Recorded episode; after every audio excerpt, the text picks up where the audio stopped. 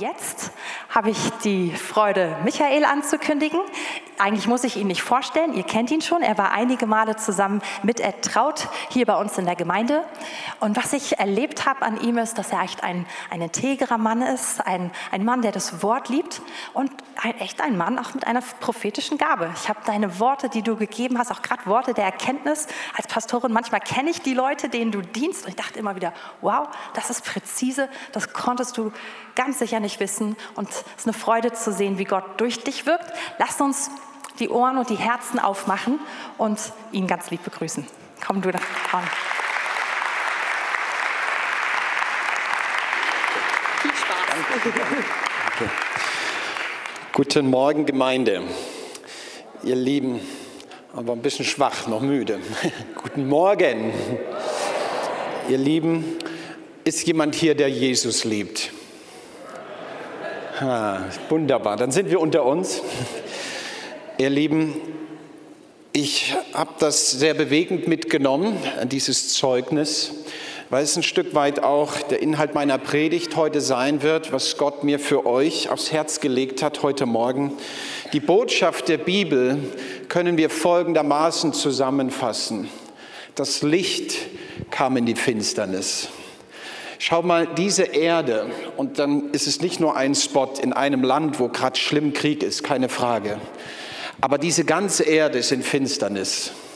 Aber ist es nicht wunderbar, dass unser Gott, er, der diese Erde liebte, dich und mich, dass er seinen Sohn sandte, damit alle, die an ihn glauben, nicht verloren gehen. Wir alle würden verloren gehen. Wir alle sind schuldig. Aber das Licht kam in die Finsternis. In der Ukraine ist es sehr finster im Moment. Aber vielleicht sitzt du hier und sagst, auch in meinem Leben ist es finster. Auch in mir ist ein Kampf, tobt Herausforderung, was auch immer deine Krise ist. Die Botschaft heute Morgen ist, Licht soll in die Finsternis kommen. Jesus hat euch, hat dich nicht vergessen. Halleluja. Ich möchte einen Text lesen, Apostelgeschichte 16, Vers 22. Und da heißt es wie folgt. Die Volksmenge stand ebenfalls gegen sie auf und die Hauptleute rissen ihnen die Kleider ab und befahlen sie mit Ruten zu schlagen. Und nachdem sie ihnen viele Schläge gegeben hatten, warfen sie sie ins Gefängnis und geboten dem Kerkermeister, sie sicher zu verwahren. Dieser aber warf sie auf solchen Befehl hin ins Innere des Gefängnisses und schloss ihre Füße in den Stock. Um Mitternacht aber beteten Paulus und Silas und lobten Gott mit Gesang. Und die Gefangenen hörten ihnen zu. Da entstand plötzlich ein großes Erdbeben, sodass die Grundfesten des Gefängnisses erschüttert wurden. Und sogleich öffneten sich alle Türen und die Fesseln aller wurden gelöst. Vater, ich danke dir für dein Wort heute Morgen. Und ich bete, Heiliger Geist, dass du es lebendig machst in uns, dass du redest zu jedem Einzelnen. Amen. Ich denke, jeder von uns hat schon mal folgende Situation in seinem Leben erfahren. Vor einiger Zeit, ist jetzt doch schon ein bisschen her, ist Folgendes passiert. Wir wollten einen Besuch abstatten als Familie in eine andere Stadt, ungefähr anderthalb Stunden entfernt. Meine Frau ist sehr organisiert, ist Grundschullehrerin, wir haben drei Kinder. Und wenn die Kinder kleiner sind, dann gibt es viel mitzunehmen. Ähm, ich bin da sehr dankbar, dass meine Frau das alles super macht. Da kommt dann Wasser mit und Kleines zu essen und so weiter und Spielsachen und war alles tiptop organisiert. Und wir hatten dann als gute Deutsche so die Idee, wir fahren auch schon ein bisschen früher, dass man so eine gewisse ähm, Karenzzeit hat, falls da was schief geht. Und wir wir fuhren also los. Bei uns auf die Autobahn war alles prima. Kennt ihr das, wenn man so organisiert, so ein bisschen? Ja, Amen. Ne? So. Und wir fuhren los ungefähr eine Viertelstunde und wir fuhren direkt in einen Stau. Und der war so schlimm, dass ähm, für fast anderthalb Stunden wir überhaupt nicht vorankamen. Wir konnten weder abfahren noch sonst irgendwas. Ein schlimmer Unfall, Hubschrauber musste kommen, Autobahn war gesperrt. Es ging nicht vor, es ging nicht zurück. Und wisst ihr, der Herr sprach dann so zu mir, als ich manchmal ähm, reflektiert man ja Dinge in seinem Alltag. Weißt du, wir können uns noch so gut vorbereiten. Wir haben ja keinen Fehler gemacht. Wir haben ja alles, das Auto war voll getankt, die Reifen, es war alles tipptopp. Es war nicht mein Fehler. Ich habe nichts falsch gemacht. Wir haben nichts falsch gemacht. Und doch kamen wir in eine Situation, es ging nicht weiter. Und schau mal, die Bibel zeigt uns hier, dass Paulus und Silas an Gemeindegründen waren. Gott hatte sehr deutlich gesagt, was sie tun sollten, nämlich sie sollten nach Mazedonien gehen. Sie hatten, also Paulus, eine Vision in der Nacht gehabt und der Heilige Geist, so lesen wir, er hat sehr klar gesagt, was sie nicht tun sollen und dann sehr klar gesagt, was sie tun sollen. Der Heilige Geist verwehrte ihn, so sagt es die Bibel, in der Provinz Asia weiterzumachen. Dann sind sie nach Bithynien gegangen und auch da sprach der Heilige Geist und wehrte ihn, wie auch immer das war. Und dann hatte Paulus in der Nacht einen Traum. Ich möchte dich ermutigen in deinem Leben, wir können alle planen, aber was wir alle brauchen, ist die Leitung des Heiligen Geistes in unserem Leben. Stimmt das? Das brauchen wir. Es geht nicht darum, dass wir irgendetwas tun. Man könnte ja sagen, ach, ist doch egal, wo wir Gemeinde gründen. Ist es nicht. Natürlich, wir wollen Gemeinde gründen und wir wollen, dass Menschen errettet werden. Aber ich will dir heute folgenden Gedanken sagen. Es geht nicht darum, irgendwo irgendwas zu tun, sondern wir müssen unter die Leitung des Heiligen Geistes kommen. Er verwehrte das Evangelium für diesen Moment dort zu verkünden, aber er sagte sehr klar, wir müssen und ihr sollt nach Mazedonien gehen. Und sind wir doch mal ehrlich, wenn Gott so deutlich redet, oder? Da kann man doch erwarten, dass er dann auch handelt, oder? Also wenn Gott sagt, da gehst du mal nicht hin, aber da gehst du hin, ich hätte dann die Haltung, da muss das schon richtig krass sein, was dann passiert, oder? Haben wir Glauben, dass Gott heute noch handelt? Jetzt gehen die dahin und es passiert eigentlich gar nicht mal so viel. Sie suchen dann ein bisschen und finden so ein paar versprengte Frauen vor der Stadt und es bekehrt sich eine Frau. Ist wunderbar, ist eine sehr wohlhabende Frau, sagt uns die Bibel, die erste Christin in Europa, Lydia, eine bekannte Purpurhändlerin, eine Geschäftsfrau. Sie wird Christ und ihre ganze Familie, so sagt es uns die Bibel. Ist doch wunderbar, oder? Glauben wir das heute noch? Gott will dich senden, glaube mir. Gott will jeden von uns gebrauchen, um sein Reich zu bauen. Du sollst ein Licht sein mitten in der Finsternis. Wir haben einen Bruder hier, der ist Licht in der Ukraine. Da kann niemand von uns so einfach hin. Aber wir wollen ihn segnen. Er wird seine Verantwortung an diesem Platz haben. Aber das heißt nicht, dass du nicht in deiner Familie, in deinem Umfeld, in deiner Nachbarschaft nicht auch einen Auftrag hast. An deinem Arbeitsplatz, du sollst ein Licht dort sein. Das Licht soll mit hinein in die Finsternis. Und man könnte sagen, es ist wunderbar. Der Herr hat uns gesandt. Super, wir freuen uns. Die erste Familie. Jetzt bauen wir Gemeinde hier. Und dann passiert etwas Sonderbares. Die Bibel beschreibt uns in der Apostelgeschichte, dass da eine Frau war, die die ganze Zeit hinter Paulus und Silas hinterherläuft. Und eigentlich hm, ist es gar nicht so schlecht, weil diese Frau, die redet die ganze Zeit davon, das sind Männer Gottes, die verkünden das Heil Gottes. Und das passiert, so sagt es uns die Schrift, einige Tage lang. Man könnte meinen, naja gut, der Herr gibt hier kostenlos Werbung und so weiter, ist in Ordnung. Bis Paulus den Geist dahinter erkennt. Und er weiß um seinen Auftrag, und das ist mir wichtig, weil ich trage manches Sorge, auch was Gemeinde betrifft. Wisst ihr, das Reich Gottes wird nicht gebaut mit weltlichen Methoden. Und ganz raffiniert will der Feind hier einen bösen Geist mit reinbringen. Aber als Paulus das erkennt, stoppt er es sofort. Und der Herr gibt Vollmacht und der Dämon, er verlässt diese Frau. Und es ist doch wunderbar, oder? Man könnte meinen, oh Herr, jetzt ist der Dämon befreit, diese, äh, die Frau befreit von diesem quälenden Geist. Wunderbar, jetzt kommt Erweckung, Halleluja. Und jetzt kommt unser Text. Es passiert nämlich genau das Gegenteil. Die Besitzer dieser Frau waren Wahrsagergeist. Sie kümmern sich, kümmern sich um ihre Geschäfte, sind sehr wütend, ärgerlich und bringen Paulus und Silas vor Gericht. Und diese werden jetzt ohne Anklage, ohne Gerichtsverfahren geschlagen, beschimpft. Die Bibel sagt, ihnen werden die Kleider vom Leib gerissen, gedemütigt, nackt mit vielen Schlägen, die Bibel betont es, nicht ein paar Schläge, mit vielen Schlägen geschlagen. Und sie werden ins Gefängnis geworfen. Und man muss schon sagen, ich glaube, an diesem Tag, Paulus und Silas sind nicht aufgestanden und hatten gedacht, heute Abend sind wir gedemütigt, geschlagen im Gefängnis. Und doch ist es passiert. Kann es sein, dass wir manchmal genau da sind, wo Gott uns haben will? Dass wir genau das tun mit Glauben, mit Freude, äh, mit Hingabe, dass wir sein Werk verkünden, dass wir äh, in Vollmacht dienen und dass wir uns doch von einem zum anderen Moment in einer Situation wiederfinden, wo wir dachten und denken, Herr, jetzt bin ich mitten in einer Krise. Warum eigentlich? Warum passiert mir das? Wir haben das heute Morgen schon ein Stück weit gehört, in dem, was unser Pastor gesagt hat da.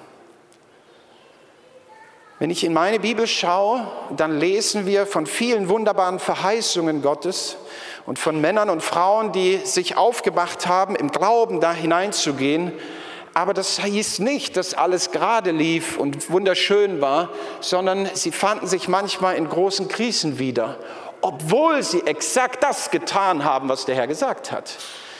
Nochmal zu unserem Stausituation. Wir haben keinen Fehler gemacht und doch konnten wir nicht weiterfahren und wir mussten warten. Ich weiß nicht, wer heute Morgen hier ist und du sagst, alles schön und gut, aber ich stecke genau in einer solchen Krise. Licht sein in der Finsternis, Weißt du, Michael, wie herausgefordert ich im Moment bin in meiner Ehe, in meiner Familie, in meinem Dienst, in meiner Gesundheit, in meinen Finanzen, in meinem Job, was auch immer deine Krise ist im Moment. Aber ich will dir eins sagen, Gott hat dich nicht vergessen. Gott ist immer noch derselbe. Nun sehen wir also diese Situation hier, und die Botschaft ist, was die Bibel uns hier zeigt, wir können genau unter der Leitung des Heiligen Geistes sein und doch kommen wir in eine Situation, wo es nicht vor und nicht zurückgeht. In Hebräer 10, 35, da heißt es, werft euer Vertrauen nicht weg, welches eine große Belohnung hat. Wer, nochmal, liebt Jesus? Wer glaubt ihm? Wer glaubt an die Verheißungen der Bibel?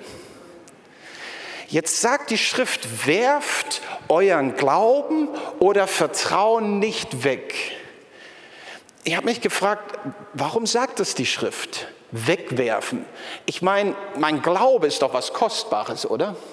Meine Liebe zu Jesus, das ist doch die Grundlage, das ist doch, warum ich mich freue, warum ich ihn ehre und liebe, warum ich lebe, äh, was mir Bestimmung gibt in meinem Leben. Wieso sagt die Bibel, werft euren Glauben, euer Vertrauen nicht weg? Ich werf nur Müll weg, oder? Es geht doch keiner und wirft irgendwas Kostbares weg. Es sei denn, du hast so viel Überfluss, sagst, es ist egal. Aber die meisten von uns, denke ich, die sind relativ normal und Dinge, die einen Wert haben, heben wir auf, oder? Und Dinge, die besonders wertvoll sind, die heben wir nicht nur auf, die beschützen wir sogar. Ja, mancher tut das in den Safe sogar weil es kostbar und wertvoll ist. Wieso sagt die Schrift, jetzt werft euer Vertrauen, euren Glauben nicht weg? Nun, weil offenbar kann es passieren, dass wir im Leben in Situationen geraten, du bist genau da, wo du sein sollst, aber die Situation ist so herausfordernd, dass du dein Glauben und Vertrauen an Gott wegwerfen kannst wie Müll und sagst, ich kann, ich will nicht mehr an dem Punkt vertrauen, dass Gott noch was tun kann. Die Bibel aber sagt, tut es nicht. Warum? Weil es eine große Belohnung hat. Weil es eine große Belohnung hat. Das Thema heute, ich habe es überschrieben, in der Krise den Fokus behalten. Der Feind, er will dich immer ablenken. Der Feind will immer deinen Glauben herausfordern und attackieren. Er möchte diesen Punkt finden, wo du sagst, ich kann und ich will nicht mehr vertrauen, dass Gott noch etwas tun kann. In meinem Leben, im Leben meiner Familie, in meiner Ehe, in meinem Umfeld, in meiner Firma oder wo ich auch immer arbeite, ja sogar in unserem Land. Er möchte, dass wir darüber reden, wie schlimm alles wird. Ich glaube, Gott möchte, dass wir den Fokus nicht verlieren. Ich glaube, wir Christen sollten nicht die sein, die schimpfen und meckern über die Situation, die wir haben, sondern wir haben eine Botschaft, da ist Licht und es will in die Finsternis. Da ist Hoffnung, oder? Ihr Lieben, dann sehen wir hier Folgendes. drei Punkte. Apostelgeschichte 16, 24, da wird uns ein Mann auf einmal vorgestellt. Es ist der Kerkermeister. Wir wissen seinen Namen nicht. Er hat eine Aufgabe. Er soll aufpassen. Und das macht er eigentlich recht gut. Er nimmt diese zwei Leute und die Bibel sagt ins Innerste des Gefängnisses. Ich glaube, jeder Punkt in der Bibel hat eine Bedeutung. Was hier deutlich wird, die wurden nicht nur irgendwie so am Rand gefangen gehalten, sondern wirklich da, wo es so richtig finster und dunkel ist. Und nicht nur das, ich finde das besonders schlimm, weil ich, ich liebe schlafen, wenn man so ein bisschen Platz hat. Ich weiß nicht, wie du schläfst. Ich kann im Flieger oder im Auto nicht gut schlafen. Es ist sehr unbequem. Ich bin ein bisschen verwöhnt vielleicht. Ich mag es, wenn es angenehm ist. Jetzt sagt die Schrift hier, die werden ins Gefängnis geworfen und ihre Füße werden in den Block eingeklemmt. Furchtbar, oder? Wer kann da gut schlafen? Der Rücken tut weh, es blutet und so sitzen sie da. Furchtbar, oder? Am Morgen war noch alles gut. Das ist schön. Vielen Dank, Herr. Ich wollte doch nur tun, was du gesagt hast. Der Kerkermeister tut diesen Auftrag sehr gut. Er hat aber einen Fehler. Er sperrt die beiden, so sagt es die Bibel, in die gleiche Zelle. Hm. Im Prediger 4, Vers 9 heißt es, so ist es besser zu zweit als allein, denn sie haben guten Lohn für ihre Mühe. Fällt einer von ihnen, so hilft ihm sein Gesell auf, aber wehe dem, der alleine ist. Wenn er fällt, ist kein anderer da, der ihm aufhilft. Vers 12, einer mag doch überwältigt werden, aber zwei können widerstehen und eine dreifache Schnur reißt nicht in zwei. Jesus selbst sagte im Matthäus-Evangelium, wo zwei oder drei in meinem Namen zusammen sind, da bin ich mitten unter ihnen. Was bedeutet das? Erster Punkt heute Morgen, der sehr wichtig ist. Wie richten wir nun uns aus als Gemeinde, aber auch persönlich, um den Fokus in der Krise, in der Herausforderung nicht zu verlieren? Ich glaube, es ist Einheit im Leib Christi. Es ist Einheit in der Gemeinde. Der Feind wird alles versuchen, um Gemeinden zu spalten. Nicht nur hier in eurer Familie, nicht nur hier in der Stadt Berlin, nicht nur in Deutschland, sondern auch global.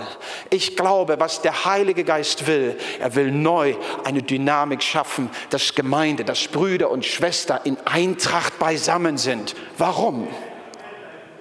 Bei Psalm 133, da heißt es, da wo Brüder in Eintracht beieinander sind, wie lieblich das ist, dahin, sagt die Schrift, hat Gott seinen Segen befohlen. Wo müssen wir aufpassen? Ist es nicht so, dass eines der besten Attacken des Feindes ist, wenn du in deinem Glaubensleben zurückschaust, wo wir am meisten Entmutigung und die Zeiten hatten, die sehr krisenvoll waren, wo wir erlaubt haben, dass wir isoliert werden, enttäuscht werden, verletzt werden, dass wir denken, keiner versteht mich mehr, niemand ruft mich an. Das ist ganz schwierig, so herausfordernd, wo wir zugelassen haben, dass wir isoliert werden in unserem Glauben. David war sehr niedergeschlagen in der Verfolgung unter Saul. Und dann kommt sein Freund Jonathan und was tut er? Die Schrift sagt, er stärkte ihm im Herrn. Ist nicht wunderbar? Weißt du, ich bin nicht Superman, du bist nicht Superman, keiner von uns. Ich kann fallen du kannst fallen. Aber wie gut, wenn du anfängst, dein Glauben in die Tonne zu schmeißen, wenn dann einer da ist und sagt, ich habe noch Glauben. Ich helfe dir auf. Ich höre nicht auf zu beten für die Ukraine und die Geschwister dort. Ich höre nicht auf zu beten. Mir fällt auf, du kommst nicht mehr, aber ich höre nicht auf für dich zu beten. Ich bleibe an deiner Seite. Lasst uns nicht übereinander reden, sondern lasst uns miteinander reden. Schau mal, hier sehen wir zwei Männer und sie sind beide im Gefängnis. Und was ich hier schön finde, Paulus, der wird die ganze Zeit genannt. Er hatte den Traum, nach Mazedonien zu gehen, nicht Silas. Paulus hatte evangelisiert und Paulus ist letztendlich der, der diesen Dämon dieser Frau befreit hat und äh, sie gelöst hat von dieser Fessel. Silas hat das nicht gemacht. Aber mir ist so aufgefallen, ist schon fies, oder? Silas bekommt die gleiche Strafe. Ist doch doof, oder? Wenn ich neben Paulus in jener Nacht gesessen hätte, ich hätte mir überlegt, warum eigentlich mussten wir nach Mazedonien? Und Paulus, das, was die Frau verkündet hat, war doch gar nicht falsch. Hättest doch noch ein bisschen warten können, oder? So schlimm war es jetzt nicht. Muss das sein? Musst du immer die Aufmerksamkeit auf dich ziehen? Schau mal, du musst immer irgendwas tun, immer geistig abgedreht. Und jetzt haben wir das Theater. Ich meine, man hätte ja auch sagen können, er war's. Ich war es nicht. Spätestens, wenn sie mir die Kleider vom, vom Leib reißen würden, würde ich doch sagen, ich, ich habe nicht gebetet, er war's. Kümmert. Hm? Ich sehe hier aber jemanden, der bereit ist, er hat damit gar nichts zu tun gehabt im, im, in dem Moment, aber er ist bereit, die gleiche Strafe auf sich zu nehmen, nicht von der Seite seines Bruders zu weichen, die gleichen Schläge, die gleiche Demütigung zu erleiden, den gleichen Stock in jener Nacht zu sein. Und er hatte gar nichts in dem Sinne damit zu tun. Wisst ihr, was Einheit bedeutet? Einheit bedeutet, einer trage des anderen Last. Halleluja. Ich möchte euch Folgendes sagen, ihr lieben Berliner. Lasst uns eine Gemeinde sein, wo das ganz neu Programm wird. Einer trage des anderen Last. Wo wir nicht sagen, ja, du hast einen Fehler gemacht oder das gefällt mir nicht oder jenes. Wisst ihr, das sind nicht die Stimmen Gottes. Das ist nicht, was der Heilige Geist wirken will. Wir dürfen den Fokus nicht verlieren, oder? Wir alle machen doch Fehler. Er hat keinen Fehler gemacht und es war trotzdem schlimm, aber er blieb bei ihm. Hebräer 10, Vers 24, lasst uns aufeinander acht haben und uns anreizen zur Liebe und zu guten Werken und nicht verlassen unsere Versammlungen, wie eine zu tun pflegen, sondern einander ermahnen, aufrichten, dieses Wort kann auch ermuntern heißen. Epheser 4, Vers 2, in aller Demut und Sanftmut und Geduld. Und schau mal, das Wort ist fies, oder? Ertragt einer den anderen in Liebe. Müssen wir manchmal ertragen? Ist so, oder? In Liebe.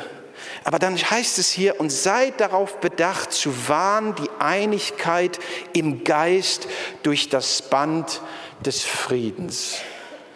Ihr Lieben, mitten in der Krise will der Feind die Einheit angreifen. Dass wir sagen, wegen dir, wegen dies, wegen jenen. Aber ich sehe hier einen, einen Silas, der mir so gefällt. Er bleibt in der Nähe von Paulus. Er sagt auch nicht, ich nehme mir einen Anwalt, ich kläre das jetzt. Er bleibt da. Keine Kritik, kein Schimpfen, einfach da sein. Der zweite Punkt ist, in der Krise den Fokus auf Jesus nicht verlieren. Da ist Kraft im Gebet und im Lobpreis. Und schaut mal, die Bibel zeigt uns hier etwas ganz Tolles und gleichzeitig so Herausforderndes. Ich meine, ich kenne mein Leben und wie oft ich in der Krise anfange zu klagen, zu schimpfen, zu meckern. Warum, Herr? Kennt ihr diese Fragen? Wieso lässt du das zu, Gott? Musst du mir mal beantworten. So schwer, so herausfordernd, so schwierig. Jetzt sehe ich hier zwei Männer und ich meine, Stellt euch das mal vor, du kannst nicht schlafen um Mitternacht. Der Rücken blutet, ist noch verwundet. Wir werden das dann sehen. Die Wunden wurden nicht mal gewaschen, nicht versorgt. In so einem Block. Und die Bibel sagt, die fangen an zu beten und Lobpreis zu machen. Mich begeistert das. Sie ließen nicht zu, dass diese Situation ihren Fokus auf Jesus sabotiert. Ich möchte dich herausfordern, ich möchte euch als Gemeinde herausfordern, dass ihr eine Gemeinde seid, die das niemals zulässt. Ich glaube, und das möchte ich prophetisch auch in diese Gemeinde hineinsprechen, Gott möchte, dass ihr eine Gemeinde von Gebet und Anbetung seid egal wie die Krise ist, egal wie die Krise in unserem Land ist, egal wie finster es ist, egal was Politik entscheidet, egal was abgeht, aber lasst nicht zu, dass unser Gebet und unsere Anbetung nachlässt. Ganz im Gegenteil. Wir sehen jetzt zwei Leute, die anfangen, Gott die Ehre zu geben, die Lob und Preis und Gebete aussprechen. Und ich muss hier an Nehemiah 8, Vers 10 denken. Da heißt es, die Freude am Herrn ist unsere Stärke. Sie sagen, kann kommen, was wollen. Das ist sehr unfair. Es gab ja nicht immer eine Gerichtsverhandlung. Das ist schon nicht schön, oder? Sehr unfair, sehr blöd, sehr herausfordernd. Genau da, wo Gott dich haben will, genau das Richtige getan und doch mitten im Stau aber sie fangen an, den Gott, Gott Ehre zu geben. Und ich finde es schön, wie es die Bibel beschreibt. Nicht leise, nicht heimlich. Sagen wir, komm, ich spreche mal ein kleines Gebet. Nein, laut, herausfordernd, provokant. Sie sagen, komm, lass uns jetzt richtig anbeten. Das waren zwei Leute. Und ich, da, da gab es kein Instrument, oder? Man könnte ja sagen, echt Gott, ich würde ja gern Lobpreis machen, aber es ist keine Musik hier und ich kann nicht mal tanzen. Es tut weh. Und Silas singt schlecht. Ja. Es gibt so viele Gründe. Lass uns beten, dass wir rauskommen. Was auch immer. Sie loben den Herrn. Sie lassen ihren Fokus nicht weichen von ihrem Herrn. Die Freude am Herrn ist unsere Kraft. Weißt du, in den größten Krisen, dann brauchst du die Stärkung im Herrn. Brauchst du seine Gegenwart, brauchst du seinen Trost, brauchst du seinen Frieden. Und wie gut, wenn Bruder und Schwester neben uns, ich habe den Lobpreis sehr genossen, sehr gesagt, sehr stark. Gott hat euch eine Gabe gegeben als Gemeinde. Ich komme ja schon seit ein paar Jahren ab und zu hierher, früher heimlich, heute darf ich mal predigen. Aber was mir immer gefallen hat, ist die Salbung, die Gott hier drauf und in euch gelegt hat, dem Herrn zu anbeten. Und ich glaube, Gott will ganz neu aufrichten. Ihr seid berufen, ein Haus des Gebetes zu sein, ein Haus von Lobpreis. Und ihr werdet entdecken, wie die Gegenwart Gottes sich lagert und wie Menschen kommen werden. So ist die Verheißung über dem Tempel. Sie werden kommen von Norden, von Osten, von Süden und Westen. Und sie werden kommen. Und wenn sie bitten Gott in diesem Haus, so sagte Salomo, dann werden sie Befreiung und dann werden sie Rettung und dann werden sie die Gnade Gottes erleben. Halleluja. Ich glaube, Gott hat euch dazu gerufen. Lasst weder zu, dass die Einheit dabei zerstört wird, noch lasst zu, dass der Fokus auf Gott gestört wird. Und so richten die beiden sich aus und sie singen und sie loben und die Bibel betont das so schön, dass alle Gefangenen zuhören. Ist das doch wunderbar, oder? Hey, ich finde das so schön, dass ihr euch aufgemacht habt, einen Livestream zu haben. Und ich grüße auch alle, die da im Livestream mit dabei sind. Die Botschaft muss raus, oder? Aber schau mal, es reicht nicht, wenn wir uns darauf verlassen. Wir versammeln uns ja als Gemeinde und ähm, wir haben ja den Livestream. Du selbst sollst auch ein Botschafter sein. Amen. Du sollst ein Botschafter sein. Dein Lob soll man hören. Mitten in der Krise. Wäre es nicht ein tolles Zeugnis, wenn du vielleicht mitten in einer Krise steckst, aber dein Lob und deine Freude in Gott so laut ist, dass die Leute um dich herum sich wundern, komisch, den Dajan, ich entschuldige, ich nehme dich jetzt mal, wie kann der denn jetzt noch Gott die Ehre geben? Sonderbar. Sie lauschen den beiden, sie hören mit und die beiden fangen offenbar an, laut zu loben und zu preisen und zu beten, sind ganz fokussiert. Und ich weiß nicht, was das am Ende ausgelöst hat. Ich stelle mir das mal so vor, die beiden können ja nun nicht wippen und klatschen und vielleicht schon, aber die Füße sind gesperrt. Und vielleicht hat Gott für einen kurzen Moment so viel Freude an den beiden gehabt, dass er kurz mitgewippt hat. Ah, ist guter Rhythmus. Ein starkes Erdbeben, sagt die Schrift. Und wisst ihr, dieses Erdbeben war nicht nur irgendein Erdbeben, sondern normalerweise, wenn ein Erdbeben kommt, stürzt ja das Haus ein, oder? Das war nicht ein normales Erdbeben, sondern das war was Übernatürliches. Wisst ihr, unser Lobpreis, unsere Anbetung löst in der geistlichen Welt etwas aus. Ich glaube, ihr seid hierher gerufen nach Berlin, weil euer Lobpreis und eure Anbetung mitten in Krisen, mitten in den Krisen unserer Welt, unserer Zeit, in der Politik, was auch immer, es löst etwas aus. Ein Erdbeben, eine Handlung Gottes. Was ist das Ziel Gottes? Dass die Gefangenen frei werden. Amen. Ihr lieben Geschwister aus der Ukraine, mein eigener Opa, meine eigene Oma, ich habe es dir vorhin kurz gesagt, ähm, sie waren, kamen aus der Ukraine. Meine Oma ist mit ähm, paar 90 Jahren verstorben und hat den Start des Krieges noch miterlebt. Sie hat gesagt, sie hat sich nie vorstellen können, dass sowas noch mal passiert. Ich möchte euch ermutigen, hört nicht auf, Gott die Ehre zu geben. Hört nicht auf, Einheit zu haben als Geschwister. Ich glaube, dass Gott eine gewaltige Erweckung und Versöhnung bringen wird. Nicht nur hinein in die Ukraine. Ich glaube, das wird etwas Wunderbares sein, was in den ganzen Osten gehen wird. Gott wird Erweckung schenken in Russland und in diesen Staaten. Ich glaube das zutiefst. Was der Feind Böses tun will, will Gott wenden zum Guten. Du hast es gesagt. Halleluja. Gott sieht alle Menschen. Gott sieht alle Menschen. Mein eigener Opa hat gekämpft im Krieg gegen die Deutschen, voller Hass und Wut. Seine eigene Schwester wurde im Konzentrationslager, ähm, ist sie ums Leben gekommen. Mein anderer Opa, väterlicherseits, er hat gekämpft gegen die Russen. Aber beide haben sich versöhnt in Jesus Christus. Und meine Eltern konnten heiraten. Ich stehe heute hier als ein Zeichen, was die Liebe Gottes an Versöhnung ausrichten kann, wenn Jesus unsere Herzen heilt. Halleluja. Das soll eure Botschaft sein.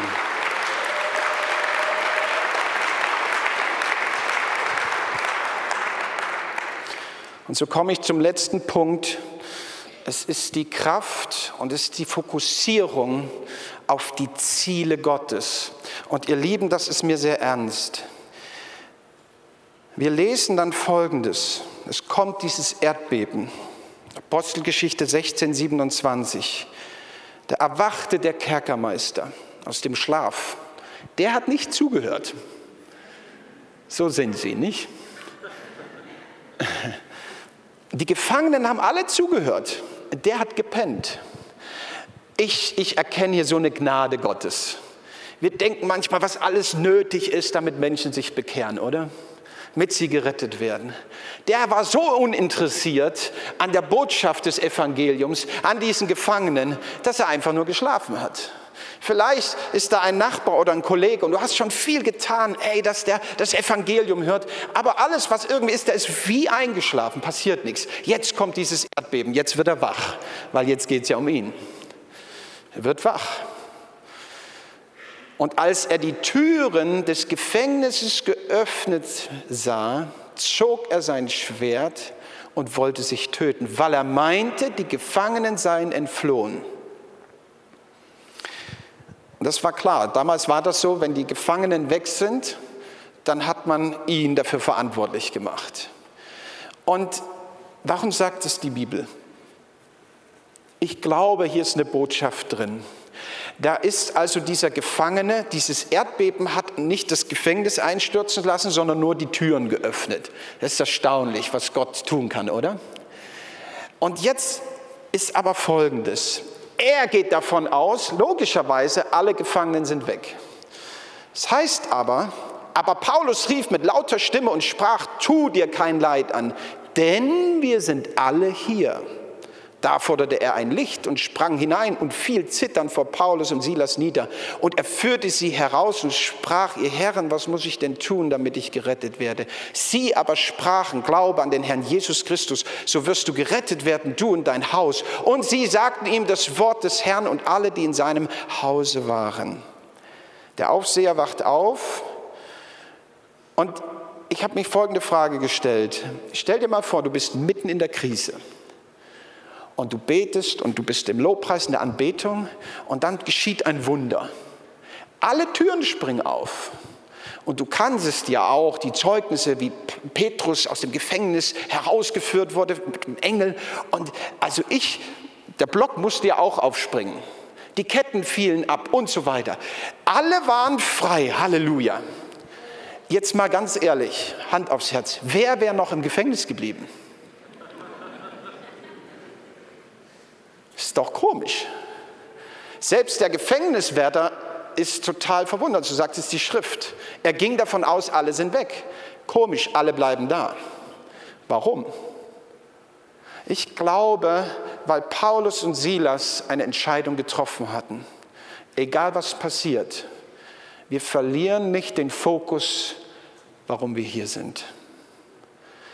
Kann es manchmal sein, dass wir sehr stark denken, es geht um mich, mein Wohlergehen, meine Freude, mein Glück, mein Haus, mein Auto, dass es mir gut geht, dass ich frei bin und genießen kann. Das ist ja alles nicht falsch. Aber wir sehen hier Menschen, und das will ich in euer Herz legen, die darüber hinaus sagen, am Ende des Tages geht es nicht darum, dass mein Wille geschieht, dass es mir gut geht, sondern dass sein Wille geschieht und dass ich in seinen Werken bin. Sie waren frei, sie hätten gehen können. Aber offenbar fangen Paulus und Silas an, die Gefangenen zu sammeln.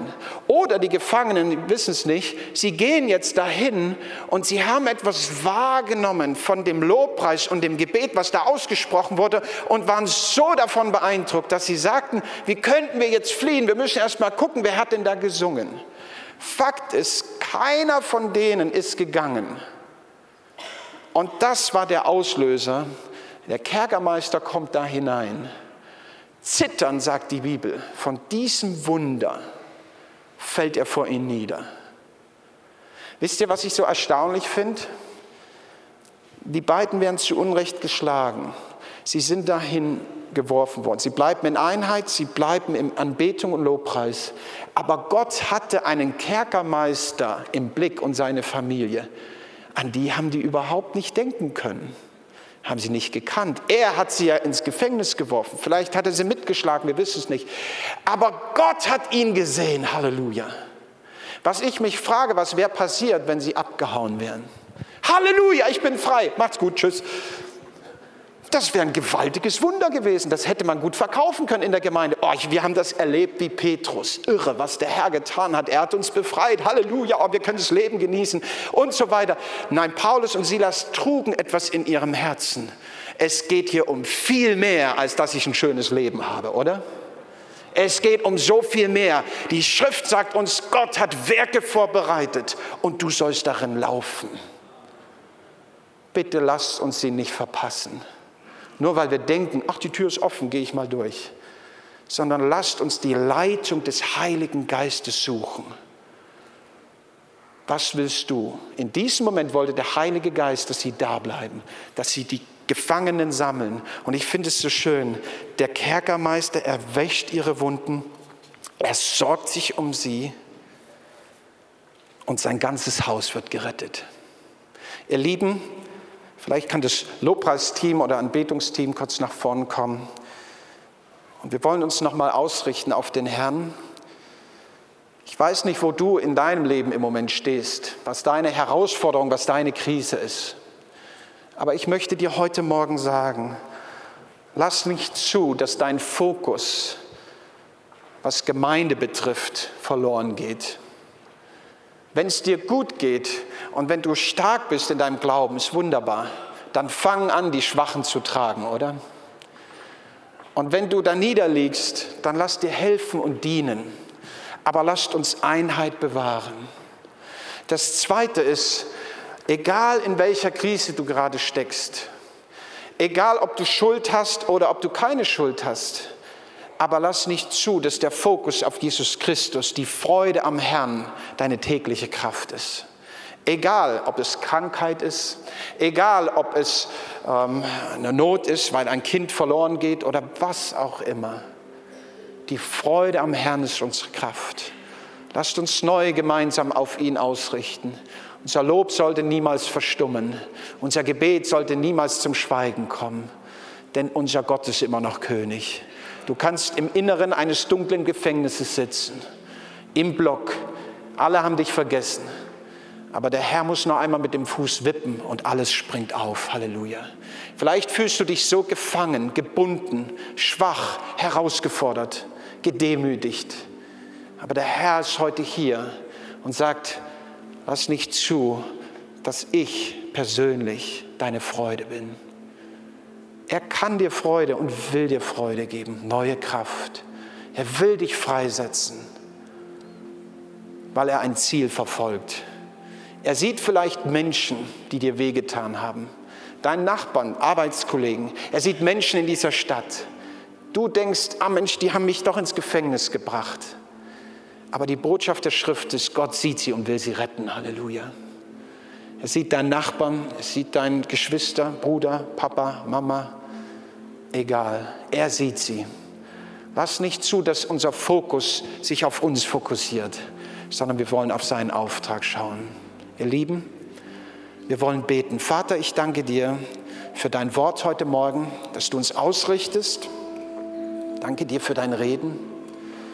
Und ich will jetzt fragen, so in die Runde hinein. Wenn du heute Morgen hier bist und sagst, jawohl, mir ist der Fokus abhanden gekommen, die Freude an meinen Geschwistern, die Freude an Einheit, sie ist verloren gegangen. Ich habe angefangen, schlecht zu reden, ich habe angefangen, Dinge auszusagen, zu klagen. Aber ich möchte mich neu fokussieren durch die Kraft des Heiligen Geistes, dass er mir neu diesen Gedanken, diese Freude an Einheit schenkt. Da möchte ich dich einladen steh auf. Und wenn du heute Morgen hier bist und sagst, ich habe den Fokus der Freude meines Herrn verloren, ich habe angefangen auf die Situation zu schauen, angefangen zu klagen und mein Lob hat angefangen leise zu werden. Es ist vielleicht auch ganz verstummt. Es fällt dir so schwer zu anbeten, weil du diese Klage und Not siehst. Es ist so ungerecht, was mir passiert ist. Vielleicht denkst du auch, Gott sieht mich nicht mehr.